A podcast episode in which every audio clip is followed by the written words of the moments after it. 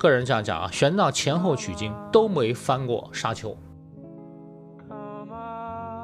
遵循常识，咱们不要违背常识了。对付高下，沙石流漫，那个沙石不冲下来吗？和玄奘写的连一个字差异都没有，可以证伪吗？我认为这是科学与非科学的唯一标准。在信息时代，你要走出去，到实地去。啊，我们不要满足我们的信息仅仅来自于纸本，仅仅来自于手机，那就太悲哀了。消除认识的两极分化，共同赋予对话与倾听的意义。欢迎来到北京青年报天天副刊的官方播客《共同赋予》。好，我是主播杨明。今天我们邀请到的是复旦大学中国历史地理研究所教授侯阳芳老师。大家好，我是侯阳芳。啊，在北京向你打个招呼。最近侯老师的新作《这才是丝绸之路：重抵历史现场的行走》出版了。这本书其实是侯老师十年之中超过二十次、累积三万公里对丝绸之路的一个实地考察，精准复原了境内外的丝绸古道。所以，其实，在读这本书的时候，呃，我的第一个感觉就是对我们人们心中的这个丝绸之路的刻板印象的一个纠错本。啊，这个这个感觉啊，是有点这个意思。嗯，呃，但是我读完之后，我又去在书架上找到了那个王邦伟老师的呃《丝路朝圣》，读了一下。但是，呃，我之前就已经读过，我觉得非常好。这次读完您的书之后，我再拿到这本书的封面，我突然发现，哦，玄奘的这个形象其实是错的啊，就是您书中提到的这个玄奘的形象是错的。所以，其实，在聊丝绸之路之前，我想先请您聊一下这个关于我们对于玄奘的这个刻板。印象啊，嗯，呃，是，就这个你刚刚讲的那个话，我不用看啊，这这本书我没看过，我就知道大概什么样子啊，就一个僧人啊，背着一个背篓是吧？是这个样子吧？对对对，啊，这个这是非常那个怎么说呢？家喻户晓、脍炙人口的玄奘形象啊，他不仅出现在各种的场合、招贴画啊、宣传啊。呃，包括一些那个戈壁挑战赛的活动啊，甚至有人 cosplay 玄奘，也是背个背篓啊，甚至出现在影视剧也是这样的啊，电影也是啊，电影也这样，包括那个西安那个地铁站大雁塔底下那个中间那个巨幅的一个壁画，中间也是这个形象，这是非常有意思的事情啊。为什么呢？呃，这个这件事呢，证明一个什么事呢？就说那个就是大众啊，对那个。呃，户外的行走，尤其在西域这种呃，比如说有高原、有雪山，要翻越山口啊，尤其帕翻越帕米尔高原啊，这种形象，你这副打扮其实是没有可能的啊。就是我们大家知道，你其实我们好多人跑那个戈壁赛啊，你怎么可能背这么重的背篓就跑这戈壁赛呢？这是这种有点违背常识啊。你再仔细看呢，把它放大，你看那个玄奘的形象，戴着两个大耳环，啊，那个项链是骷髅头，啊，这是密宗。啊，就佛教的密宗，我对佛教了解不多啊，但是起码这个和玄奘的唯识宗是完全不一样啊，完全相违背的啊。玄奘不可能是这样一副打扮，而且他违背常识。我们讲的，他跋涉万里，背着这么重的背篓，这绝无可能的。另外非常有意思，那个玄奘自己写的非常清楚，他整个取经过程中他都是骑着马的，嗯，他都是骑着马的啊。你想他这么多的行李啊，还有。光靠步行走这么多的路啊，背这么多行李，这是没可能的。其实都是骑着马的，这是一点。呃，我们再反过来讲啊，你知道那他是不是会不会骑着马背着背篓呢？那不可能的呀，是吧？为马那减轻点重量是吧？哎，但是我们在网上搜索，还真有这样的新闻啊。这个 骑着马背着背包，人家说你干嘛不把背包放马背上？他说，哎，我要为马减轻点重量啊啊，确实有这样人。但是我至于玄奘不可能的啊啊。那么反过来，我们讲这个，大家奇怪了，那这个形象怎么来的呢？为什么被我们现代中国人普遍接受了？我为什么强调现代中国人？这幅形象是一九三三年才引进中国的。嗯啊，这实际这个画的原画呢是在哪呢？是这个东京博物馆，东京国立博物馆啊，是一个日本镰仓时代，大概现在七百年左右啊，比玄奘要晚了七百年啊，玄奘将近一千四百年前的嘛啊，镰仓时代的一个日本。密宗行脚僧和尚，啊，因为那个日本啊，大家知道，一个国家比较小，它那个人口密度比较大，这个村庄到那个村庄很近，他背着这种背篓啊，他挡着雨啊，它是很正常的啊，走十几里路啊，挡人家这个乞讨一下或者这个化缘啊，这很正常，但是这不可能是长途跋涉的玄奘啊，啊，那个，而且这幅原画，日本原画上面没有任何一个字这个暗示明示这个和尚是玄奘。那你为什么把它当成玄奘呢？就非常有意思。一九三三年。我们一个陕西人把这个画临摹出来了啊，把它刻在西安信教寺的一个石碑上。因为玄奘的遗骨啊是葬在信教寺的，上面刻了玄奘法师像。哎，于是我们都把它当做玄奘了，说这就是源头啊，这个啊，这个非常好玩。还有一点就是我们经常看到的就是玄奘自己。在在走这个丝绸古道哈，但其实似乎只有他自己的那个行走的时候，是在他逃出这个玉门关的那个。啊，是的，是的，是的，啊，这和我们讲的不一样。那我们一般形象讲的这个玄奘好像是一个孤勇者啊，是一个孤独的英雄啊，实际并不如此啊。玄奘只有一段是一个人走的，就是什么呢？他是从那个玉门关外偷渡玉门关外的那个，在到达第一分岁的时候啊。然后开始向漠河延气，越过了戈壁，漠河延气向哈密走，叫伊吾国。当时啊，那是一个人，其他呢都是有人陪的啊。他比甚至包括那个从长安到达那个瓜州的时候，他还带了两个那个徒弟一起走的。这两徒弟和他分道扬镳了，去敦煌方向了，他向北了啊，去伊吾方向。包括他偷渡玉门关的时候，是有有个他这个信徒啊，叫石盘陀。应该是是那个西域的人啊，有可能塔什干这地方人啊。这个隋唐时代称那个昭武九姓国是以他的国家名字叫叫他的姓的。他石国人叫石国啊，安禄山的继父是安国人，所以叫安禄山啊。所以叫石盘陀陪着他一起偷渡的，而且告诉他路线，半夜三更走啊。偷渡玉门关过了个那个葫芦河以后，就现在的苏勒河啊。这个石破当又害怕了，害怕前面被那个五个分岁五个哨所给抓了，他怕被被。那个惩罚被判刑啊，于是一个人就回去了，对玄奘告别了，甚至还想杀他啊，这被玄奘发现了，所以就两个人就和解了，他就回去了。所以就这一段是玄奘是偷渡的，到第一分是偷渡的，马上被边防军抓到了。呃，那个没想到那个边防军那个分岁的这个派出所所长嘛，啊，也是个佛教徒啊，就开始那个以私害公嘛，然后他就把他放了，放了还陪着他走了一段，告诉他怎么路线，然后玄奘又变成一个人了。随后他到到义乌以后，就碰到了高昌国的使者，然后把他带到高昌国，就现在吐鲁番那边啊，高昌古城还在，所以都是有高昌国使者陪着的。然后从高昌国又西行，实际是由高昌国派的一群人。哎，带了很多钱财，啊，有车啊，有马，陪着他一起去到碎叶见西突厥可汗的，啊，见了西突厥可汗，西突厥可汗又派骑兵，还有翻译，又保护他，一直走到阿富汗，阿现在的阿富汗，然后到达了印度，回来的时候也这样，什么戒日王啊，就印度的王也派了很多使团，就跟着他一起走了，还有还有介绍信、国书啊。所以和我们想象的不一样，玄奘那个只有一段偷渡玉门关前后，他是一个人。根据这个玄奘的形象，其实还有一个元素必不可少的，就是大漠黄沙啊，是是是。呃，但是他其实也确实是被差点渴死哈。啊，那个地方呢，其实也不是大漠黄沙，漠河延气呢是一个戈壁，戈壁呢它没有像我们想象的，就是我们经常招贴画上讲的一个一个巨大的沙丘，一个驼队在夕阳下爬，没有这样的啊。漠河延气我也走过，就是从从现在的瓜州到那个。呃，哈密之间，它基本上是一个干干的戈壁，其实石头也很少，就是一个旱的荒地啊。但是也有点孤零零的草啊，所以它里面有其实呢，漠河岩气呢，它有泉水的。对，玄奘不知道路，因为他没有向导，就变成一个人了嘛。他最后又在那个漠河岩气中迷路了啊，也迷路了，所以把水狼又打翻了。所以他是他整个取经中最危险的时候。呃，我我个人这样讲啊，玄奘前后取经都没翻过沙丘。嗯，没走过大漠，没有走过啊，因为他的路程就是千方百计避开这些沙漠。对，而且好像是这种，就是他走过的那些路，其实是已经很多人都走过的。是的，嗯，玄奘那个，比如说走的那从瓜州，就现在的锁阳城到那玉门关的路是唐代的国道，他们出国这就是这样走的，所以沿途有玉门关卡着啊，你要查验你的护照嘛啊，当时叫过锁，然后前面还有五个分岁，就前哨班啊。派出所的前哨班要一个个检查的，所以它都是控制水草的地方啊。包括我们现在在那个玄奘的被抓到的第一分岁，底下一大片水草，巨大的芦苇那个芦苇丛啊，现在还是这样啊，其实都是顺着水草走的啊。然后他到灵山啊，翻越别迭里山口，走的伊塞克湖啊，就天山北路，那都是水草很多的。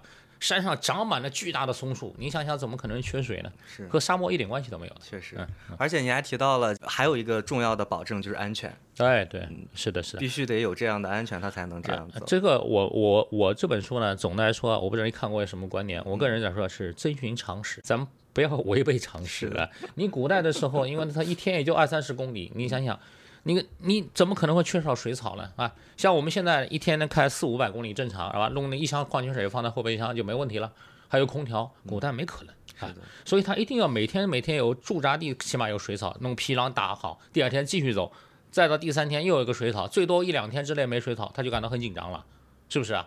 啊，所以我们要遵循这些常识，说是安全是最重要的。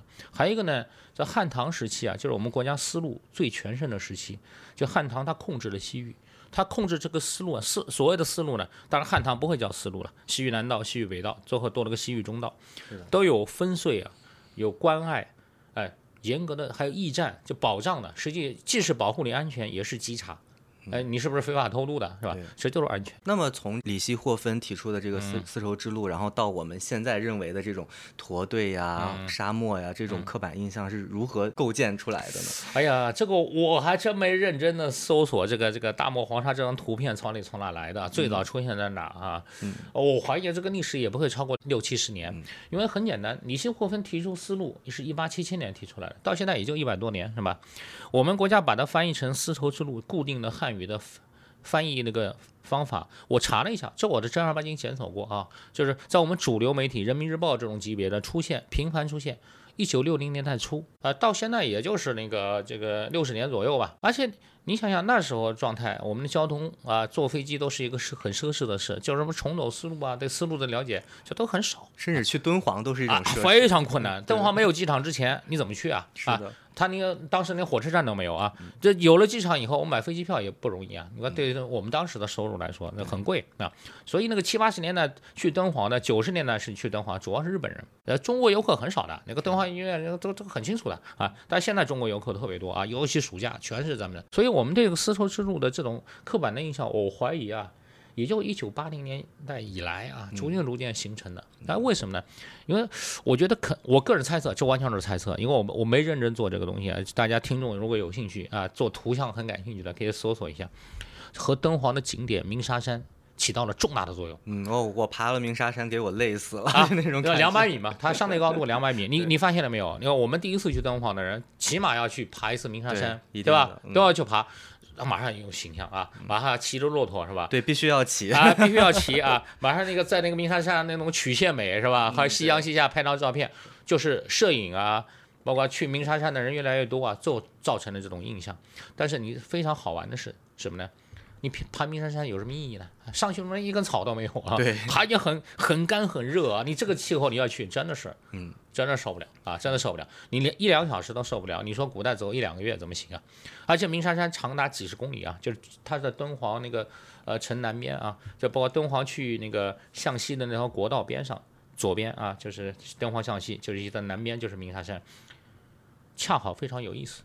古代的登出敦煌的思路，确实从鸣沙山顺着鸣沙山走的，绝对不是从山脊上走的。因为为什么呢？鸣沙山底下有条党河，党河的峡谷里面走。就是我们大家如果要去一个景点叫西千佛洞啊，我们一般去莫高窟以后，一般都不去这个地方，就很值得去。你去了以后你明白了，里面全是水。草、树木、森林，你为什么不走这？你要跑爬明山山顶呢？你不是晒死了吗？对吧？连水都没有，所以这就是违背常识的。恰好它就是思路就在明山山北边，大概一两公里处峡谷里边。嗯，而且您其实，在书中也澄清了一个非常重要的点，就是因为你拍了很多的图片，在我看来，就是也给我的这个刻板印象的一个冲击，就其实是有非常多不同样貌的这个地理环境的。对的，是的，这就是。我觉得这才是丝绸之路的精髓，以及它丰富的多样性啊，就是非常吸引人家的眼球。它有审美感，啊，它有审美感。你看我们现代人啊，比如说现代中产以上的人，是吧？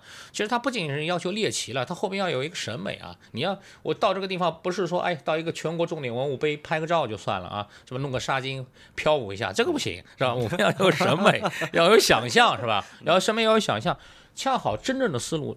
就是这样的，你比如说我们大家都知道敦煌啊，所以这个这本书原来的名字我起叫你从未见过的丝绸之路。我现在可以说一句话，你从未见过的敦煌啊，我们见到敦煌啊，鸣沙山哇，沙漠是不是？然后敦煌市里边那个敦煌夜市啊，怎么着怎么着啊，莫高窟啊，就这些差不多了，是吧？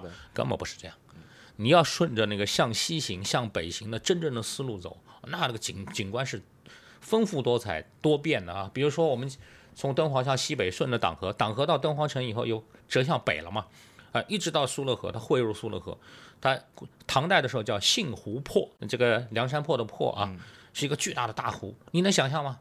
那以前因为我们那个五十年代开始修很多修的水库嘛，那个湖已经消失了，但是在去年前年我再去的时候，又变成烟波浩渺的大湖，全是水鸟啊，鸟群飞舞啊，你能想象这个江南水乡啊？然后顺着苏勒河一路向西，全是芦苇丛。高大的芦苇丛，以前还有很多树啊，都被那个大连钢铁说砍掉了啊。还有，比如那夏天都是盛开的罗布麻的花，罗布麻我们讲一种中药嘛啊。还有那种甘草，甘草田一望无际。它那边羊群啊、驴群啊，敦煌不是驴肉、羊肉特有名吗？就吃这个甘草啊，吃罗布麻，所以你想象不到的。这才是真正的思路啊！马上边上都是一座座烽火台在监控着啊，看的长城。那我们想想，那我们正常去的玉门关景区，我讲景区啊，并不是真正玉门关，都都戈壁黑戈壁里面是吧？对，给开进去的九十公里。我们现在很开心，哇！你看沙漠，因为你坐在空调车里呀，两小时就到了是吧？你古代这九十公里要走三到四天啊。是。连一点水都没有，他干嘛走这个路呢？不可能的。我们对敦煌的这个名字其实也是有误解的啊。这个东西我说不清楚啊。我是这样的，这个有人现在讲呢，敦煌呢是按照那个《汉书》中啊，《史记·汉书》中原来的注啊，就传统的注，东汉时候注呢，说叫盛大辉煌的意思啊。敦煌，你看都是火字旁。其实敦煌的敦呢，以前是有火字旁的。就是你这个从出土的汉简中，敦煌是火字旁摆那个敦厚的敦啊，敦煌盛大辉煌的意思。但是究竟原来的意思是什么呢？我们知道那个汉武帝设立敦煌郡之前，就是打下河西走走廊之前啊，这地方属于乌孙人、肉质人啊，然后又被匈奴人占了，所以他当地肯定有地自己的地名啊，对，他有自己的发音。这个发音究竟是肉质人发音的、乌孙人发音的，还是匈奴人发音？没人知道啊，因为当时没录音机啊。这个我觉得传统历史学和我们历史地理确实不一样。传统历史学越往前去啊，它史料越少，基本就靠猜啊。你可以这样猜，我可以那样猜。所以现在我没结论啊，我就书里面大概讲，就是有一种说法，他说是那个当年什么吐火罗人的语言啊，或者肉质人的语言啊，就敦敦煌敦煌是一种音译。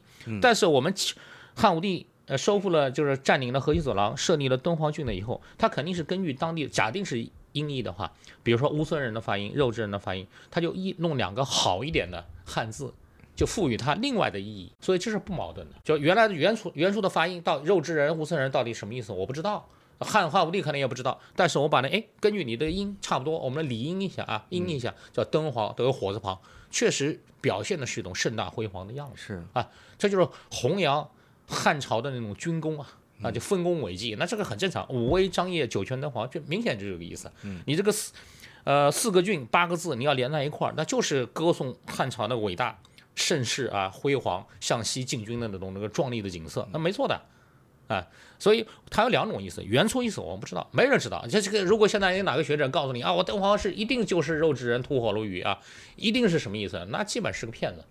你听说过他们讲过吗？你能穿越两千两百年吗？这没可能的。啊，所以其实，在读这个书的时候，有时候呃会。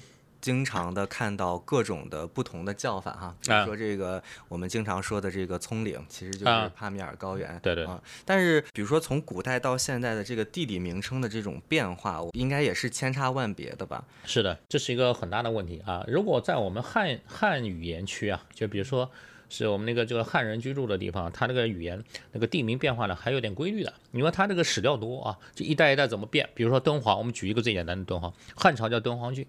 唐代时候改叫沙州，是吧？你看，你如果不不知道的话，哎，比如说《大唐西域记》《慈恩传》一开始啊，玄奘说有两个徒弟跑向沙州，啊，那沙州什么地方？其实我们稍微翻一翻就知道啊，那就是敦煌，这很容易。但是呢，在西域啊，包括现在的新疆，一直到中亚，那就非常复杂。对，它地方种族啊、民族变化太多，而且缺乏系统性的史料记录啊，而且语言不一样就有隔阂，而且很多是死语言。什么叫死语言呢？现在没人说。因为我们汉字一直用到现在嘛，对吧？他没人说了，你就就变成猜。这个对我来说，呃，我是我书里面回溯了，我那二零一二年打算那个做那个思路精准复原，首先也是从那个纸本资料的线索开始嘛。我翻阅了，我一开始翻阅那个大量的什么斯文赫丁啊、斯坦因啊，还有那个呃英国的探险队那些那个资料的时候，我真是一头雾水啊。嗯，为什么？全是非常奇怪的名字，从来从来没听说过。比如我第一个看到叫七七克里克 pass，什么叫七七克里克？分掉了啊！而且每个人的拼法都不一样，因为他没有统一的拼法啊，就是听当地人讲发音叫七七克里克啊，那每个拼法字母都不一样，哇，真是头痛啊！而且最大的问题是什么呢？同样的名字啊，同样发音的名字，啊，但是有不同拼法。同样发音的名字，在中亚、在新疆有几十个、上百个，那分掉了，那那你怎么弄啊？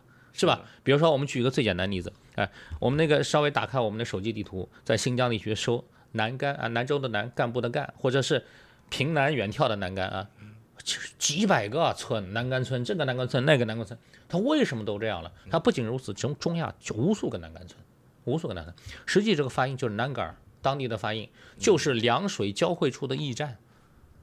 那你想想这个驿站多少啊啊！所以你单纯从传统的方法啊，哎，我们地名相似啊，是不是玄奘经过这个南干那个南干？哦，完全不一样，那相差上千公里以外啊。是的，甚至一个最著名的一个十九世纪的东方学家叫亨利·玉尔，非常有名啊。他做那个呃古代道路的复原，他就把玄奘到过的乌萨国啊，这个乌萨国就现在的刹车啊，新疆的刹车喀什的南边两百五十公里左右啊，定在哪儿呢？费尔干纳的奥什。他说两个音相似，那这个差太远了啊！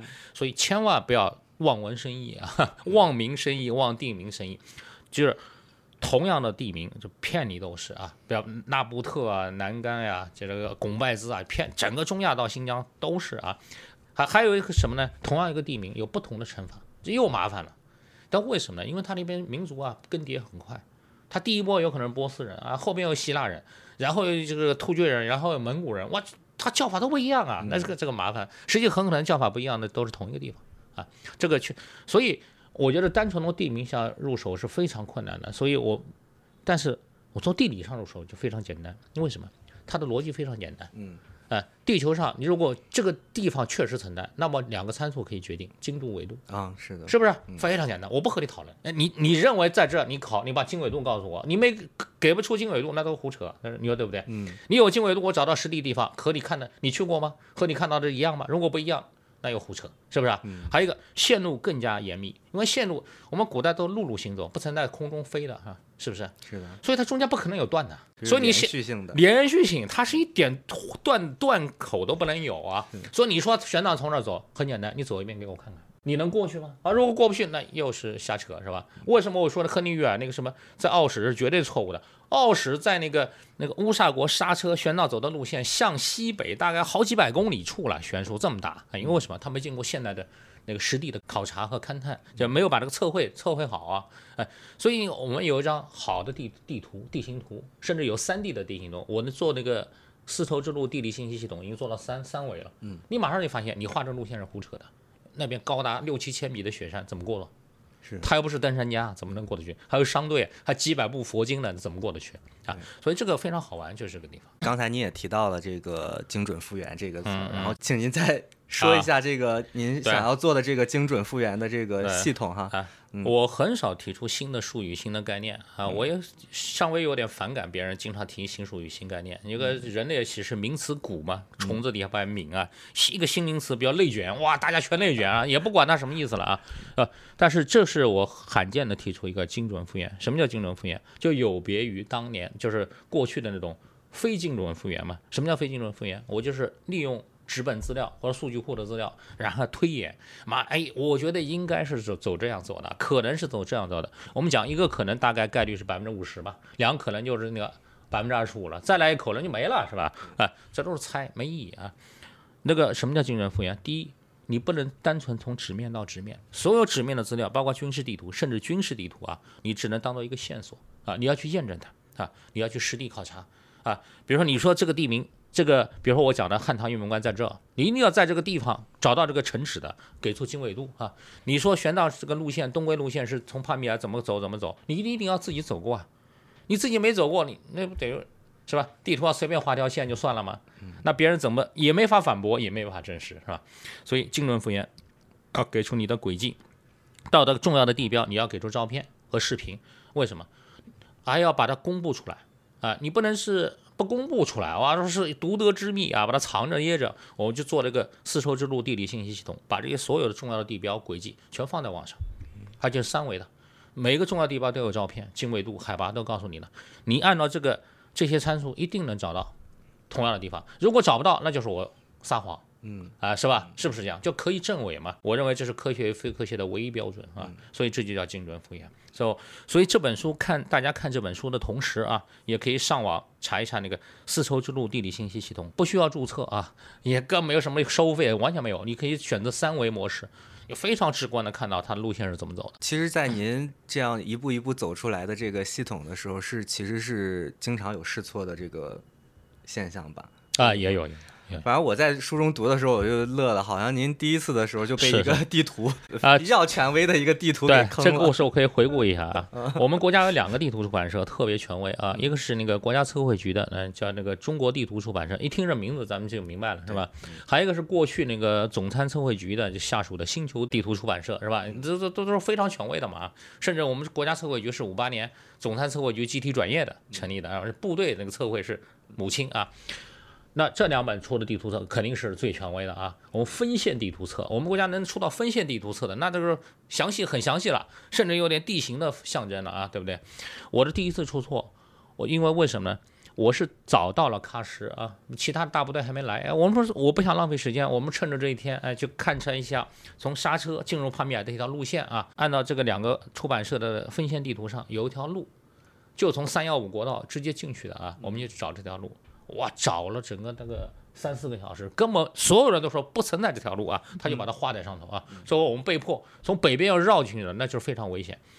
北北边绕进的路了，我怀疑是矿山路啊，连任何路标都没有，而且碰到的所有人没有一个人讲出能讲出一一个汉字的词的，都不懂哇，简直完了啊！这没想到误打误撞，还当然也有直觉啊，还找到那个清代的驿站啊，但是进去以后。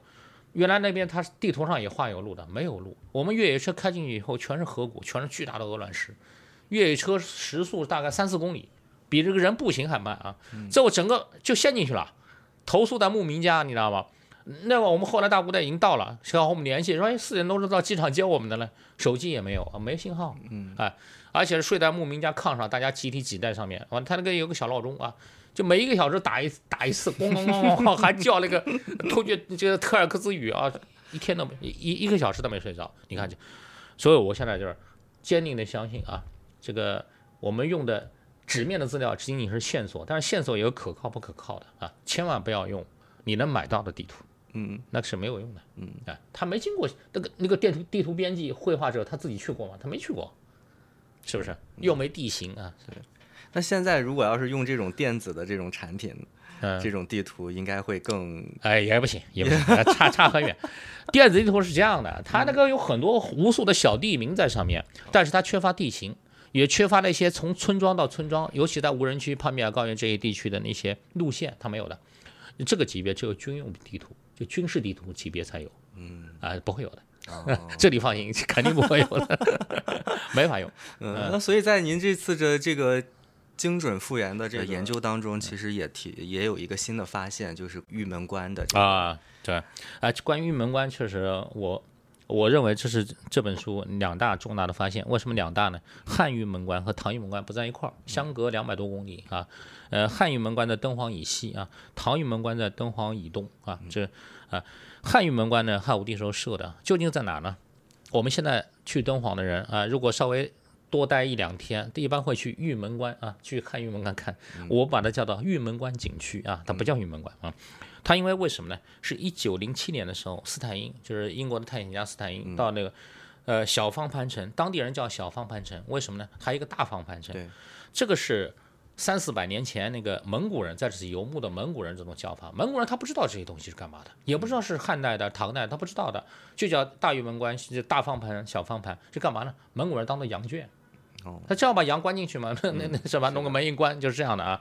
然后那个呃雍正年间，那个汉人又从那个嘉峪关内又开始迁到敦煌，就按照蒙古人的叫法，大方盘、小方盘是这样的啊。斯坦因在大那个小方盘城的北边一个垃圾堆里面发现几个汉简，上面有玉门都尉或者玉门都尉府。玉门都尉是什么呢？就是敦煌郡属下的一个边防的。边防团嘛，我们假定讲到一个边防团啊，这个不古今不能完全比拟嘛，就是一个边防团的辖区啊，边防多少团，边防多少团啊，并不能证明这是关口啊，而且确实没有关口，没找着，没有关口啊啊，实际上，真的玉门关在哪呢？在小方盘城向西南，向西偏南地方，直线距离三十八公里，在一个无人区里边，是一个巨大的一个马迷兔盆地啊，马迷兔盆地，它是中间全是芦苇，全是水啊，一百乘一百的一个古城啊，我们发现了，而且这个盆地那个边缘上有四个烽火台看守，这地方一定是非常非常重要的军事要地。嗯，最关键不是这一点，最关键是我们就经常我问大家一个问题啊，我们国家长城的最西端在哪？绝大部分人不毫不犹豫，嘉峪关啊，我去过啊，不是的啊，在嘉峪关向西还有四百多公里，汉长城的终点就在那个地方。嗯，啊，长城的终点，我们讲国门，嘉峪关是明代的国门，玉门关是汉代的国门，它都在长城的终端啊，它正好长城到此为止啊，边上一个盆地里面，中间一个一一百乘一百的军事碉堡，然后向西偏北一点点啊，向西北大概七百米，直线距离七百米就是长城的最终末梢。上面还有个缺口，就是关口啊，当然还没经过考古证明啊，没有考明。但是从整个地理形势上，比如嘉峪关、山海关和长城的关系，那这个玉门关就在这啊，而且它整个形制和在河西发现的那个那个尖水金关完全一致啊，就那是确凿无疑的。长城上面有个门啊，尖水金关是在额济纳那边发现的，完全一致。所以我现在提出个，就汉代玉门关就是马迷兔这个古城啊。当然提出个结论，没有人敢说是百分之百正确的，为什么？你不可能穿越到两千两百年前的，是吧？哎，甚至因为它地方地下水位很高，甚至找不到汉简证明、文字证明啊。其实找到文字也会成问题，因为汉简是可以流动的，别人携过携带过来的啊，这是一个问题。我但是我现在我就讲我这本书的基本的一个研究方法是什么呢？我现在提出一个假设，我提出个观点，这就是汉语门关。我的道理刚刚已经讲过了啊，几个道理已经讲过了。你如果认为不是，可以。你找出另外一个假设，把我推翻。嗯，另外假设的前提是你要找到另外一座古城。是，你不是说，哎呀，我应该，我认为你侯元芳这个胡扯，汉玉门关应该在此向东两两那个呃一百公里处啊，有吗？你只要找出来，我就承认。你能找得出来吗？是长城终端吗？啊啊，所以，我我这个我是小时候是深受卡尔波普尔和罗素的影响。卡尔波普尔讲那个科学的证伪理理论，就是说你提出一个理论。给出你的证据，要有证据，要实证的，你不能说纸面上画一个，这就是玉门关，那没用的啊，没法证伪啊。然后给出你的逻辑，公开给大家，经纬度我公开给大家了，然后你来推翻我，啊，这就是我整个，比如玄奘东归路线也是这样啊。你认为哦，玄奘乘东南行三百里路不是从这儿走，我认为应该从那呃另外一个地方走，行，你自己走一遍，拿出 GPS 轨迹，能把我推翻我就承认，啊，更符合他的描写，否则没意义啊，是吧？那为什么我们传统的人文社科的？观点经常争论几十年、一百年没个结论，很简单，大家都没实证，那不就是我们讲这个现在流行讲的就放嘴炮嘛？嗯，那有什么意义呢？就文字啊，口嗨 就是文字游戏啊，这个没意义啊。所以这是我的一个基本的一个观点。还有一个呢，就是呃，遵循同样的法则，在那在那个现在的瓜州县找到了唐玉门关，也就是玄奘偷渡的，玄奘偷渡留下的第一手的。非常非常珍贵，它有里程，有 有那个方位啊，地理具体在哪的，他是目击者啊，记下了唐玉门关的位置，也找到了。关键你光干着根据玄奘的东西在地图上作业没有用的呀，你能找到一个古城遗址吧？嗯，有没有？甚至如果有两座也麻烦，你不知道哪一座是啊？对，有且只有一座啊，所以这个具体过程我们就不讲了，大家书里面讲的非常详细，这个。我觉得那个关于玄奘玉门关的复原，我觉得还是做的比较精彩的啊。这怎么直面作业，怎么实地找着，是吧？是的啊，确了，全部配上，这个就不是巧合，因为它就是事实。嗯，这个不存在什么巧合的，这么多巧合，它就是事实。当时我还提提出了一个内内心的一个想法，就是。嗯，因为呃，我们很爱记录嘛，包括这个玄奘也是，他其实他的这个《大唐西域记》里边也会帮着，就是他走过的这些国家的做一个历史的这种见证，他会记下来，所以他的一个参考都是很有价值的。但我也在想，我们能完全的，比如说相信他的记录吗？因为他其实也是给唐太宗所所写的嘛。对对对，你这个就牵扯到《大唐西域记》的写作的目的啊。我们知道玄奘是个佛教徒啊，他主要为了翻译佛经的。这个写一个地理地理方面的书籍，并不是他的初衷啊，并绝非他的初衷。但是呢，他这个人非常好奇啊，他对地理肯定有种很喜欢啊，非常喜欢地理啊，他一定有自己的旅行日记啊，这是毫无疑问的。要否则你过十八九年重新写部书，你哪记得住啊？这么多地名，这么多还有日期人物，你都记不住啊。他有旅行日记，他那个贞观年间，这个贞观十九年那个贞二月份的时候，他到洛阳见到唐太宗，唐太宗当时呢就交给他一个任务，说你记。走到地方，我们都大家都不知道啊，都不知。你写一部那个《西域记》啊，就你把那个情况写下来。所以玄奘呢，放下手头工作，先做那个，不到一年时间就写出来了。由此证明，他可一定是有素材的啊。嗯，所以现在因为这个原因呢，这个关于《大唐西域记》的作者还有争论啊，有的说是辩机写的，是吧？有的是玄奘写的，这个所以那个中华数据版本就说玄奘辩机原著，其实很简单。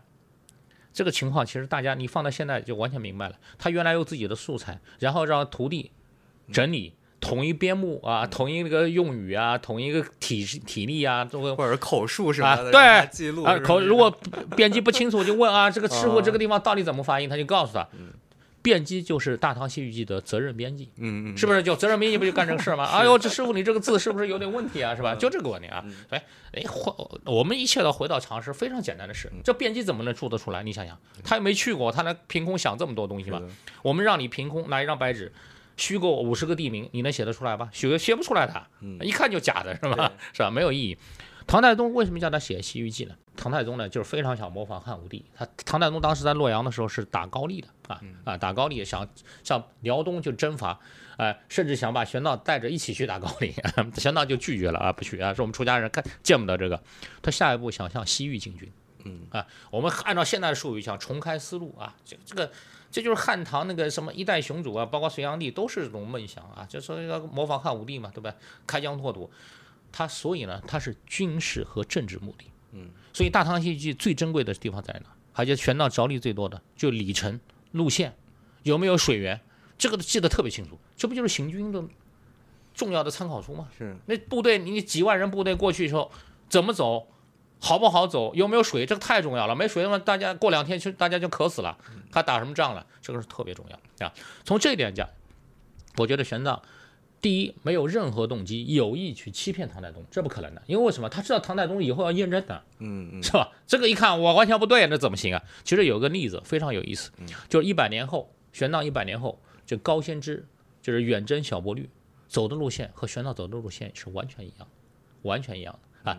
达罗斯之战走的路线和玄奘从别迭里出去的路线也是完全一致的，这就是验证啊！这《大唐西域记》毫无疑问的就变成了个重要的那个唐朝军事行动在西域军事行动的参参考书了，他不会有意的。第二个有没有错误？一定会有。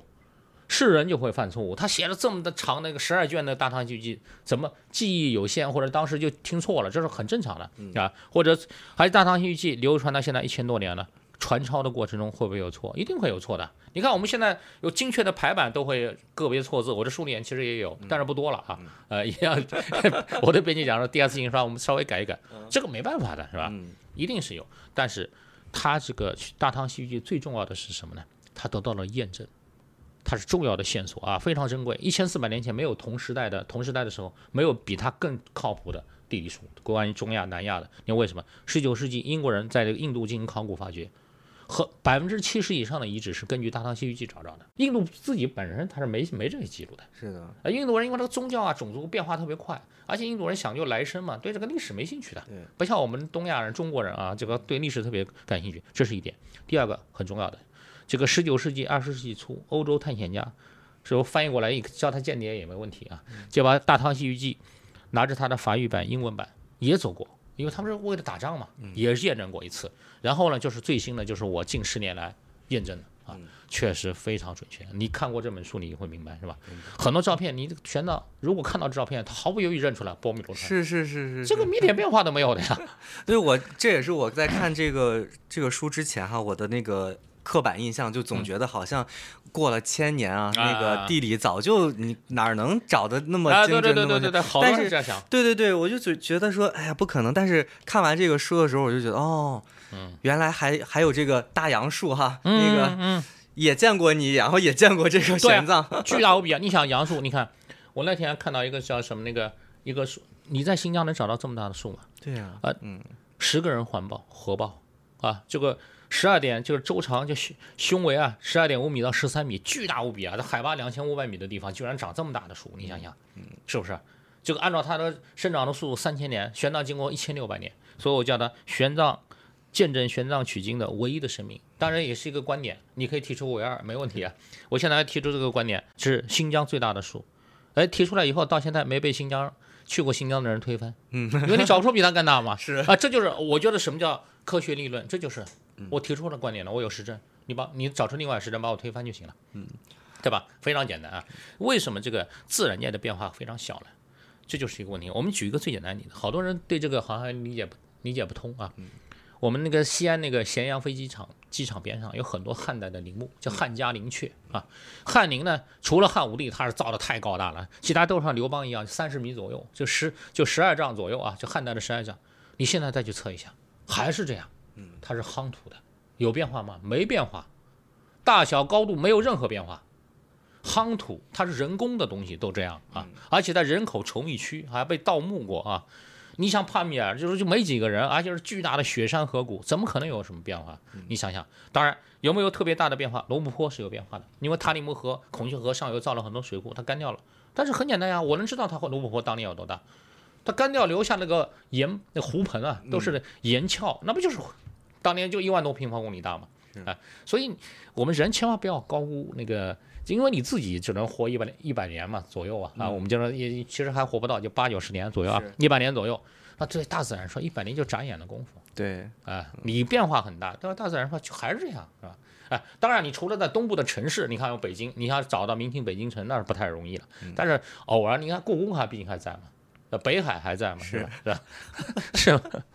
而且那个《大唐西域记》里边还提到过这个巴米扬大佛啊，对。然后我当时看到的时候，我也觉得说啊，这也是走过这种千年的感觉。是是。但他好像还提到了一尊这个卧佛，卧佛找不着，没找着，一直找不着，一直找不着。形容的那个卧佛是千丈的那个感觉，非常巨大。那千丈就是不大到不得了，千尺吧，千丈哇！是一个卧佛，还有一个西大佛，那那个东大佛是玄奘第一个记录巴米扬大佛的。对对。啊，没有比他更早的。是的。嗯，那地方人是不是有？肯定有人比他早见过嘛？但是他没有文字记。留下来，所以是《大唐西域记》的珍贵啊啊！所以玄奘如果再去巴米扬，他会很吃惊的看到巴米扬大佛已经没了。对，对。所以您在拍到那那张照片的时候说，这个好像应该是在瓦汉是吗？啊，说如果要是玄奘看到这部照片的话，他一定能认出来。是是是，就在瓦汉。他因为玄奘呢写到这个瓦汉啊，这个就他叫达摩西铁地，他因为他用印度的梵语讲的嘛。那他说是那个顺着那个河流走那么一条道路。哎，我们一般那个在东部，你顺着昆玉河走啊，顺着尿马河走。哎，为什么要盘迂曲直啊？这个路是弯弯曲曲的，堆俯高下，还有河边有各种各样的那个丘陵一样东西，要从外面绕。呃，我们讲的《大唐西域记》最好的版本，就季羡林先生那个领头的，带领几十名老专家做的《大唐西域记》教注。他教注碰到这个八个字，就一个字，既没教也没注，不知道什么意思啊啊！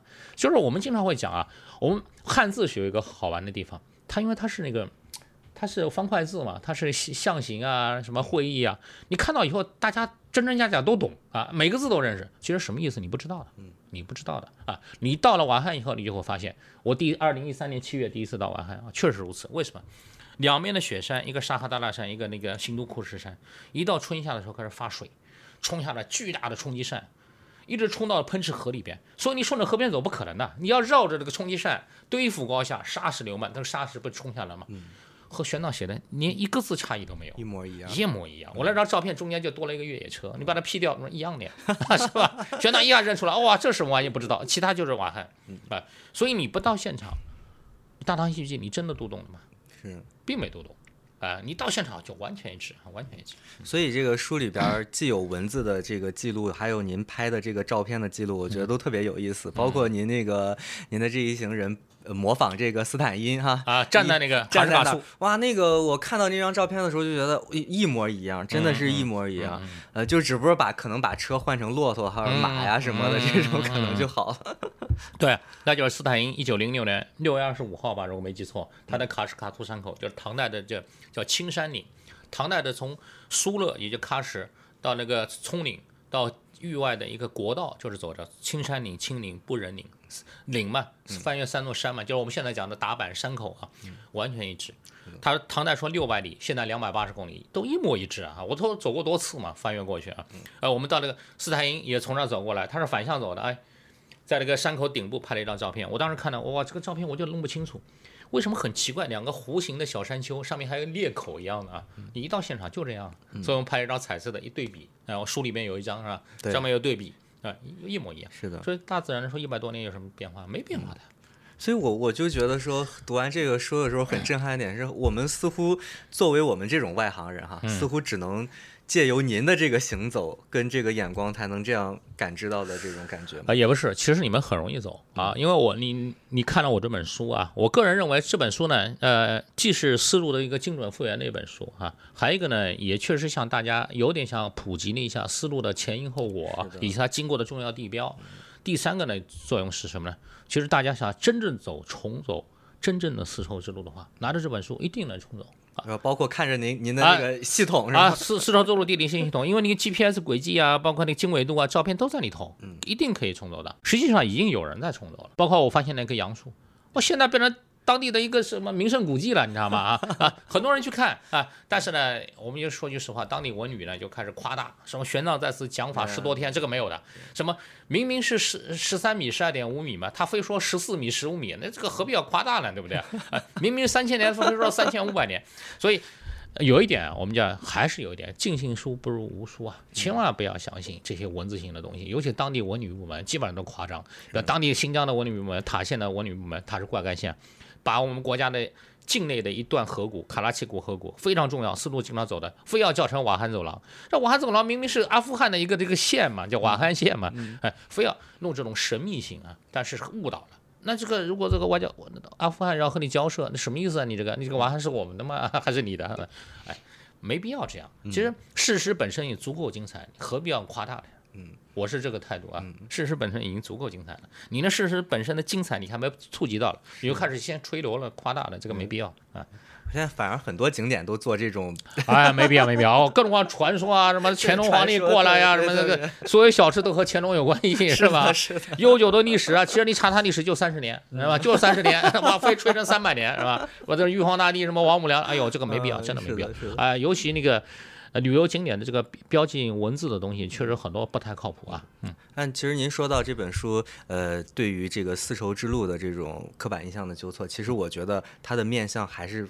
很广很广的，就是带给我的这种信息，其实是它周边的这种，包括甚至您聊到的这个兵马俑，嗯。啊，然后这个从希腊的这个雕塑哈过来的这种，这这这这是猜想。啊，我知道我知道，但是但是这个猜想其实就是我我突然想到的，比如说就是正在这个故宫展出的这个，比如说香山，对对，譬如香山，然后。它就是，其实就是从这个希腊，然后一步一步走到犍陀罗的这个脉络再传过来的。对对对，所以其实这种常识在书里边极其多。啊，对我我我还是比较，对我还是比较强调一点，因为丝路呢，我经常讲的丝绸之路为什么全世界人都特别关注啊？就是西方人其实很关注，非常关注啊。其实你要不懂丝，不知道丝绸之路，没读过贺定，或者起码。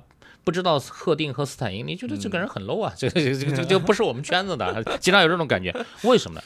因为他是在两千多年前开始啊，到一千年这个大概唐代时候就全盛期啊，他们之间是巨大的这个亚欧大陆的文明的几个重要的、最重要的文明之间的直接交流，这是非常有意义的。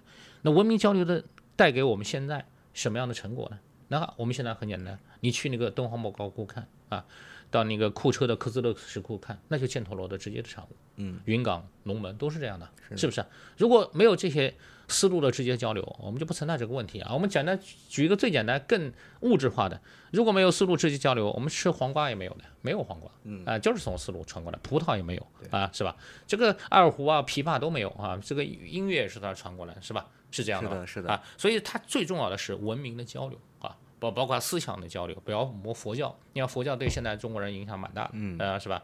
呃，真真假假佛教徒起码好几亿，是吧？那不就是典型顺着思路传过来的吗？对还是文明交流。看完书之后，我才觉得说我的这个刻板印象，包括这个常识极其的多哈。那我们是如何破除这个心中的这种，比如说文字障哈？啊，对对对对对对。第一个呢？最简单的，成本最低的啊，先读我这本书。嗯，对，是啊，成本非常低，是吧？我看京东上就现在降到八十多块钱，我我昨天都忍不住自己下单买了十本，我自己也得买呀，对吧？是吧？先读这本书，这个成本最低，而且是最靠谱呃。相对来说，我觉得相对来说最靠谱，因为为什么？我都给出 GPS 轨迹了，对，经纬度了，每一个经纬度都有照片啊，哪本其他哪本书能给出来？嗯，你给出莫高窟没意义的呀。这个大家都不用你给我都知道的，是吧？我都给出来了，这是第一点。哎，相同这本书，这我是有点开玩笑，但是也也确实有事实啊，就是你要找出信誉度高的啊，有实证的东西。下一步，如果你再看到什么思下一个思路书都是大漠黄沙，你基本就不用。不用不用认真看了啊，可以当做参考，不用太认真看，是吧？这第一，呃，我开玩笑，但是这个我讲的不仅仅是思路啊，包括玄奘形象的破除啊，包括那大漠黄沙这种破除。我们现在想，我们的现代时代，这个信息时代，每个人都有手机，每天无数条推送啊，有的人关注公众号多的话，几百条推送很正正常的。第一个，你看了吗？啊，第二个，有几个靠谱的？第三个，越是信息多的时代，真信息越珍贵。嗯，你首先筛选都筛选不过来。你一天要花二十五个小时筛选，你一天只有二十四小时，你哪来的时间筛选？所以，一个真信息的信源啊，你如果有特别靠谱的、经过实证证明的，你要千万要珍惜，千万要珍惜啊！这个你不要什么吝啬钱了，所有的真真正信息都是都是有价的，无价的都基本上都是都是那个，是吧？没意义的，因为你都是拷贝，就是 Ctrl C Ctrl V 嘛，对吧？这个很容易的，对。所以这个真信息来源、可信誉到高的那些信息来源特别特别重要，这是破除那个文字账的第一步啊！你否则你这个文字本身你都筛选不了，你还怎么做？第二个，你也不要尽信书啊！你拿着我这这本书，你也不要尽信啊！你拿着这本书，你重走一遍，起码走几段，你看看这个侯元芳是不是靠谱的？嗯，啊，是他看到的东西是不是我真的能看到？如果发现不一样的就是骗子，是吧？如果发现一样，你就得。你就得承认，我这个就是就是正确的啊，是的对吧？你要有实证，一切东西要有实证的进行证明。在我们缺乏实证的基础上，因为实证确实要需要时间成本啊，包括钱的成本啊，你要考虑一下，你要找一个珍贵的信源啊。什么书是靠谱的啊？实际上，我们每我们我们国家我不知道啊，每每年起码出版几十万种吧，起码我可能低估了书。谁能看得过来？是，你能把这个书名得给我说出来都你都没可能啊。所以找出非常重要的。啊，出版物是特别特别重要。哎，其实我说到底了，这也是我们今天做这个播播客的意义，对，是吧？找出重要的信源，是的。然后触类旁通啊，比如说我这本书里边比较兴兴奋哪几个人呢？信息来源线索是不是？对吧？这个我们触类旁通，在展开你的那个视视角啊。其实我觉得最重要的是在信息时代，你要走出去，到实地去。嗯啊，我们不要满足我们的信息仅仅来自于纸本，仅仅来自于手机，那就太悲哀了。你被人家洗掉了，是吧？你都不知道，你没有验证的标准啊。嗯，那所以其实呃，可以从这个问题延展出来到历史与历史地理的这种研究上的这种区别跟差异。对，嗯，我经常那个讲课时候，我经常问最后一句话是这样的：就历史需要想象，地理需要践行，这根本性的不同，根本性的不同。所有的地理的结论。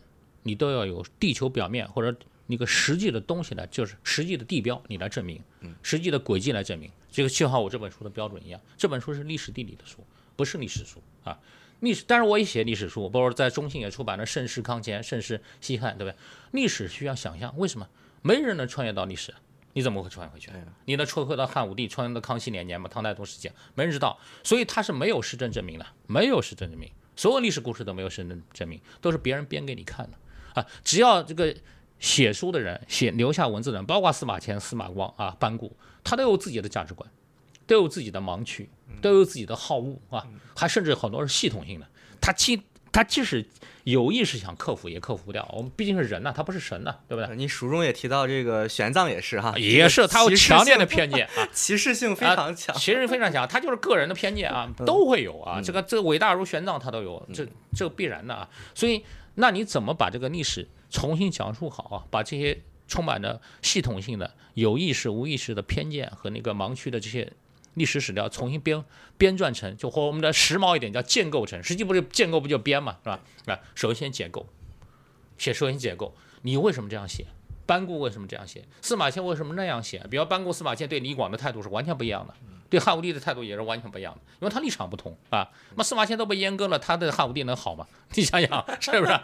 这毫无疑问的，这个你千万不要说他能克服这个业障，绝对是克服不了这种心理障碍啊，克服不了。所以我们先把它解构，他为什么这样写，然后我们再重新组装成，就建构成另外一个故事。那这个故事好与好与坏有什么检检验呢？呃，我经常又有一句话，这个可能纯粹历史科班的人对此 有点不以为然，但是我认为是非常有道理的。历史不能用历史本身检验，就是历史著作不能用历史的本身检验，因为你不能穿越啊，而是需要现实与未来检验。就什么呢？你这个历史讲述者、建构者，你自己对现实的见识、对未来的预判，如果都是一塌糊涂的，我绝对不会相信你。你的两千年前、一千五百年前那个历史啊建构头头是道，对不对？就让我们举举个很简单例子吧。你就是个纯书呆子，纯是那个宅，是吧？纯在在想象编，你能想象汉武帝、唐太宗在想什么吗？嗯，你怎么会知道？他和你层次完全不一样的，是这个必须承认。你不管怎么恨他，还是还是爱他啊，还是无所谓也好，他都是比你巨大无比很多倍的一个巨大的历史人物，对历史有很大的进程，有很大影响的。他想什么，他要干什么，你很难理解的，是是不是？所以如果你，所以历史需要对现实和未来的关照啊。这个如果我经常讲到，有些历史学家，他对这个现实，他对他自己很多预判都是全是错的。我才不相信他会对什么对这种隋唐历史讲的头头是道呢，是吧？啊，这就用你本人来去检验，是这个道理吗？但是相相对来说，地理非常简单，你找出来就找出来了嘛，给出经纬度就行了呀。嗯啊，不需要啰嗦啊，我们不需要争论。所以历史都是充满着争论，是吧？同一个人物，有的人说他是圣人，有的人说他是很坏蛋，是吧？这个这都是三观之间的差异，没意义啊。我们不管他，就关键你建构的故事能让人家心悦诚服的，哎，读了以后感觉，哎，就是我们身边发生的故事，人性没有变啊。哎，如果一个纯粹的历史学家连办公室政治都没经历过，他怎么了解这种朝堂政治呢？是不是？你你你想讲讲是不是这个道理？是不是这个道理啊？哎，如果你你写的历史，我感觉看像武侠小说，像那个评书，像那个什么戏剧，那就坏了，那一定不是现实的东西，因为那个现实中不存在这些东西，是的，是吧？因为现实中不存在，我们为了追求才看武侠啊，看评书啊，听评书啊。我北京特喜欢听评书，是吧？那都不可能出现的。什么李元霸，什么八百斤的锤，拿个八百斤谁能拿得起来？泰森都拿不起来，是吧？啊，所以我是这个我对历史和地理的看法。嗯，但历史地理本质上属于地理学啊，这很多人理解不了，其实就是这么回事。嗯，拿出实证，你去过吗？我们简单一点，拿去你去过吗？有证明吗？公布，我们去验证。